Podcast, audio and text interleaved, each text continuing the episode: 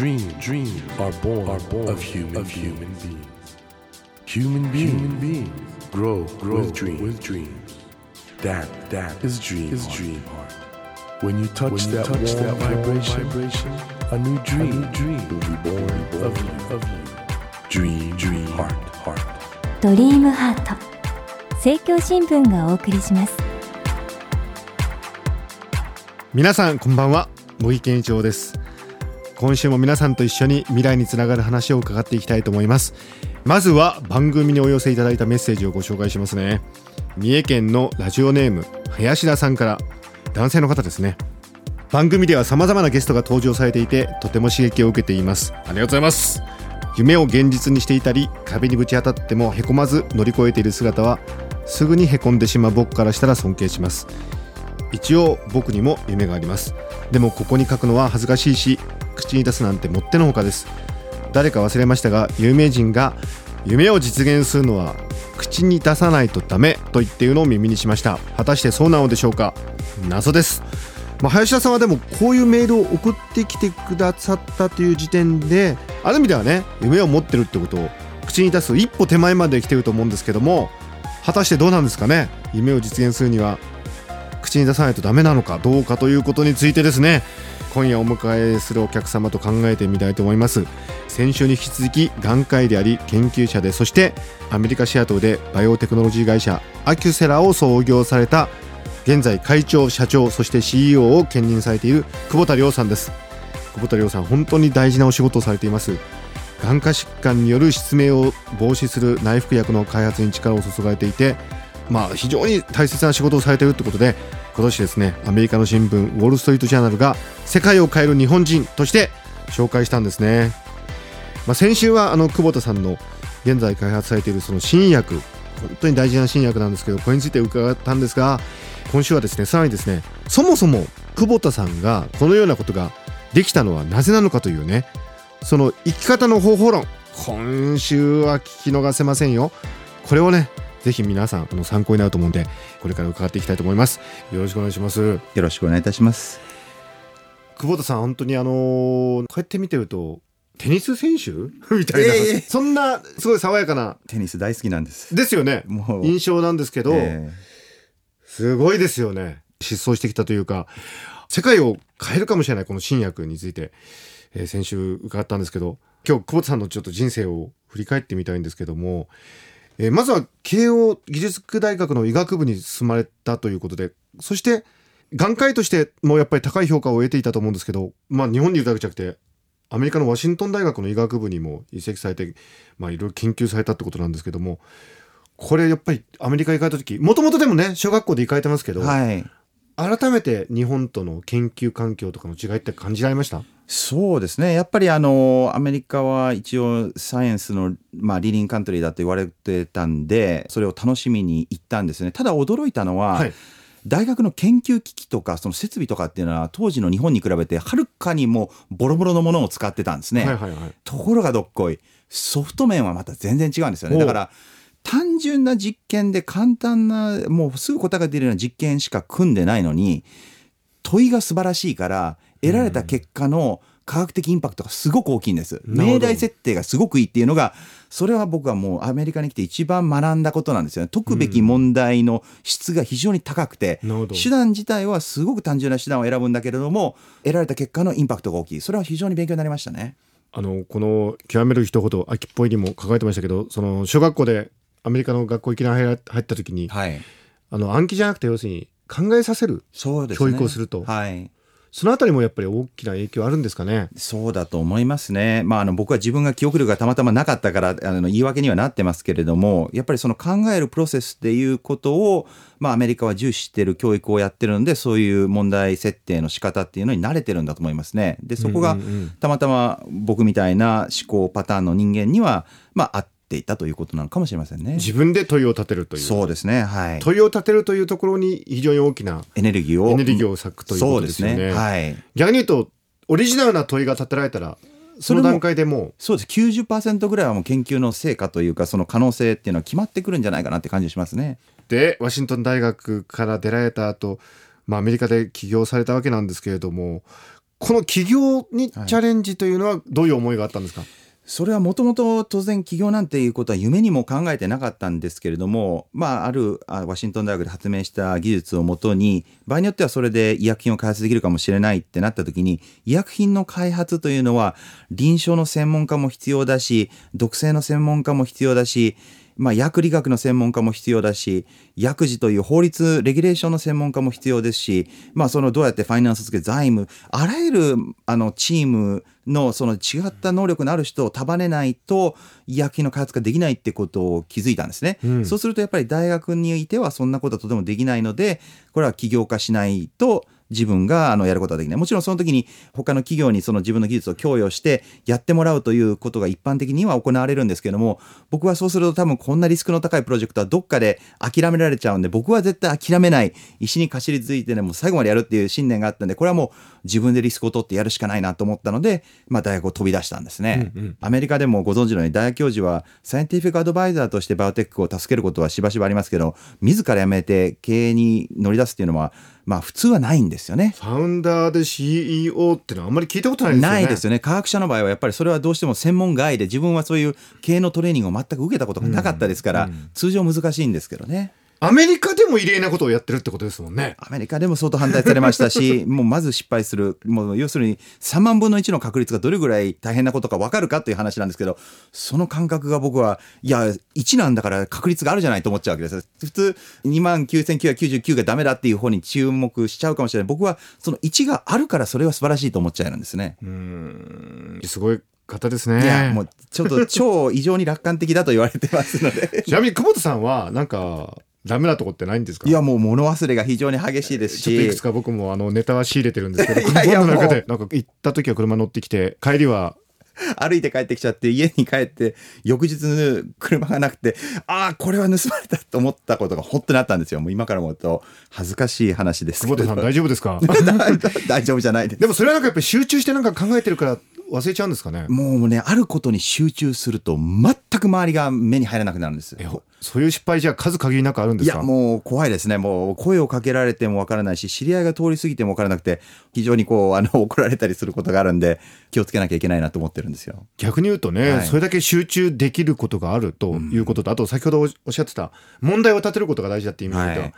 集中して取り組むに値する問題をまず立てないとダメですよね。そうですね。僕はあの集中のそのフェーズに入るのはすごく早いんだと思うんですよね。昔はすごく集中するまで時間がかかって時間がかかってやっと集中できるっていう感覚があったんですけどなんかそれをずっと繰り返しているうちに最近は比較的すぐ集中できちゃうんで逆に言えば周りはあ、さっきまで一緒に話してたのに突然この人なんか全然違う世界に行っちゃってどうしたの？っていうことがちょっとたまたまそこでなんか発想、あ、なんか思い出しちゃったり思いついちゃったりしたらそれにパッとシフトしちゃってガーッと集中しちゃうんですよ。なるほど。本当にちょっと気をつけなきゃいけないんです。あのアキセラが開発中のねこの新薬とりあえずはそれが夢だと思うんですけど僕ね久保田さんお話伺ってると人生の究極の夢ってもっと遠いところにあるような気がするんですが何ですかズバリいやもう僕はもう本当これであの世界が少しでもいい方向に変わることに何か貢献できたなと思えればもう今はもうそれがもう最大で唯一の目標なんですよね。今はねこれ以上の目標が見つかるかっていうのはその世界に行ってみないと分かんないですね。いつも僕はあの、まあ、山登りに例えるんですけどこの山が最高だと思って登ってそれで視野が開けて景色が見えてそうすると意外にああっちに登ってみて素晴らしいと思ったけどあまだあっちにもっと高い山があるなって思った時にまた次のスタートを切ることがあるんですけど今はもうその山しか見えてないんですよ。よくわかりました。ということはあれですよね今はやはりこのアキセラでこの新薬開発成功それのみです。はいそれやっちゃった後ですね次の山が見えてくるのは。かもしれませんし もう燃え尽きるのかもしれません。いやいやいやとんでもないそこはもう本当わからないです。とてもよくわかりました。あの、久保田さん、あの、先ほどね、ご紹介しました、三重県のラジオネーム林田さんなんですけれども、夢を実現するのには口に出さないとダメだと言っているのを聞いたんだけど、どうなんですかって、これどうですか、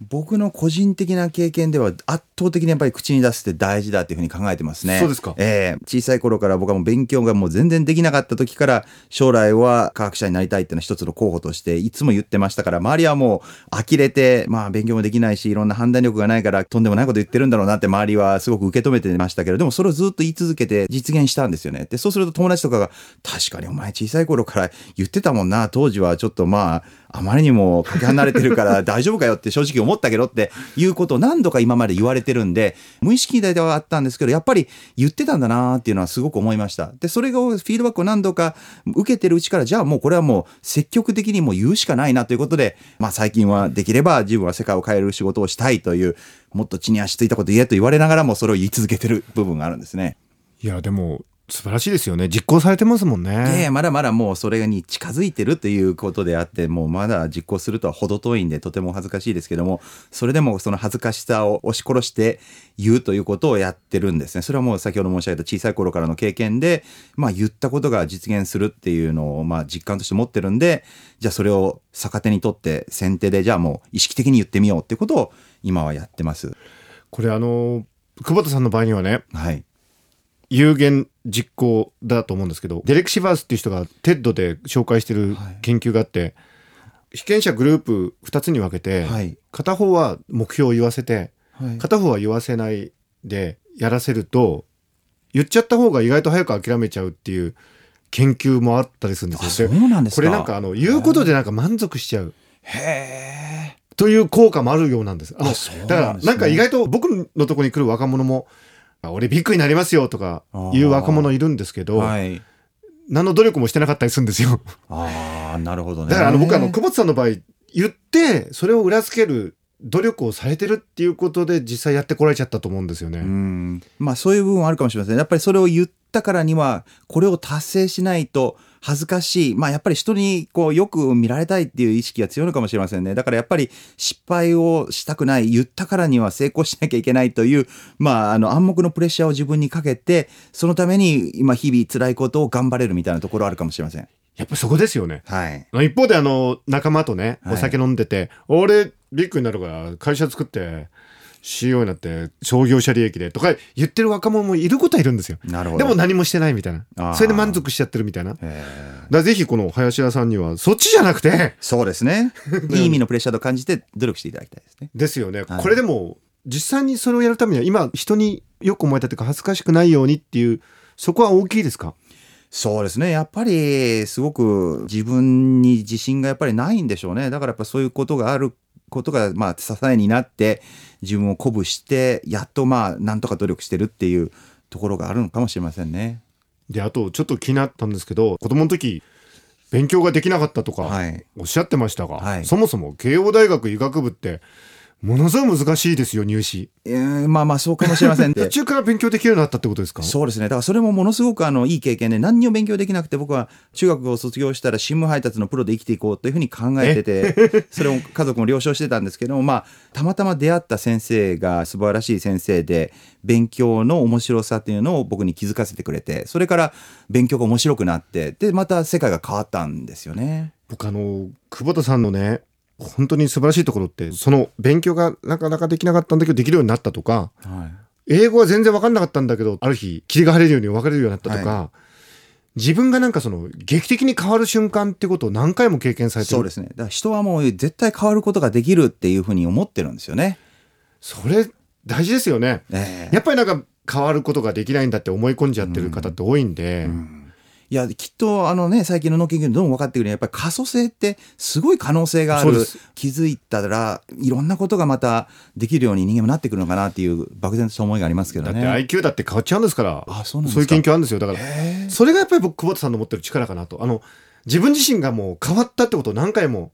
経験されてるから、はい例えば大学の研究者が CEO なんて無理だよって言われてもそうかもしれない。おっしゃる通りですね。できるでしょああ、おっしゃる通りですね。確かにそういう思いがあったかもしれませんね。うん。だからぜひ皆さんもね、やってみて、やってみたら意外に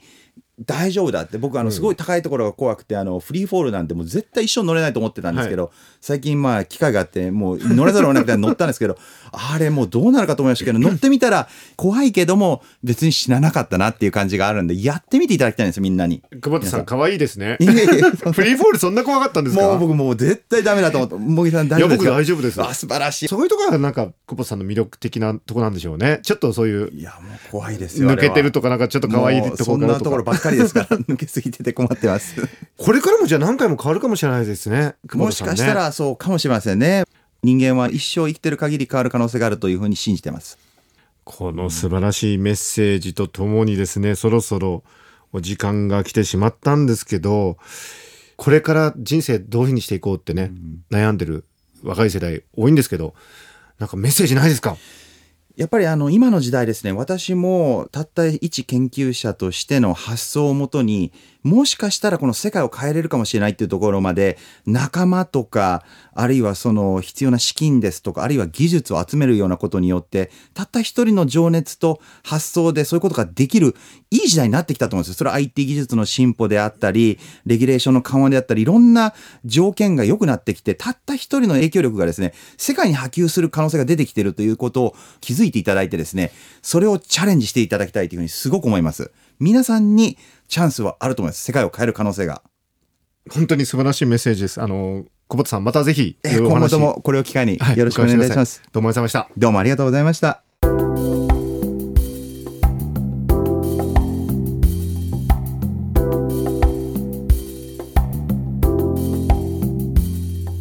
Dream, dreams can't be seen, can't be seen with a naked, eye. naked eye. But we sure But can, we sure live, can our live dreams. our dreams. Dream, dream is in you, is in you, and it will, make, it will make a brand, a brand new, new you, you. Dream, heart, dream heart. ドリームハート今夜お迎えしたお客様は先週に引き続き眼科医であり研究者そしてアメリカシアトルでバイオテクノロジー会社アキュセラを創業し現在会長社長そして CEO を兼任されている久保田亮さんでしたうん自分をね変えることができると信じてる人にしか自分は変えられない。僕は久保田さんがそういうことをね学んだような気がしますね。かつてね勉強ができなかった久保田さんが名門医学部に入れた。そして大学の教員になんか創業者なんて無理だって言われたのが今やってらっしゃる。久保田さんがね自分を変えるそのパワーってすごいと思うんですけどそのためにはやっぱり自分を変えることができるんだって。自分で自分で驚いちゃう。そういうことができるんだって信じることですよね。これはね皆さんね参考になったのではないかと思います。さてドリームハートのホームページでは私茂木健一郎への質問や相談番組へのご意見などただいま皆さんからメッセージを募集しています。ぜひドリームハートのホームページからお送りください。お待ちしています。さあ来週は体内記憶研究の第一人者である産婦人科医で生き川クリニック院長生川明先生をお迎えして不思議な体内記憶のお話伺っていきます。どうぞお楽しみに。ドリームハートお相手は森健一郎でした。ドリームハート。政教新聞がお送りしました。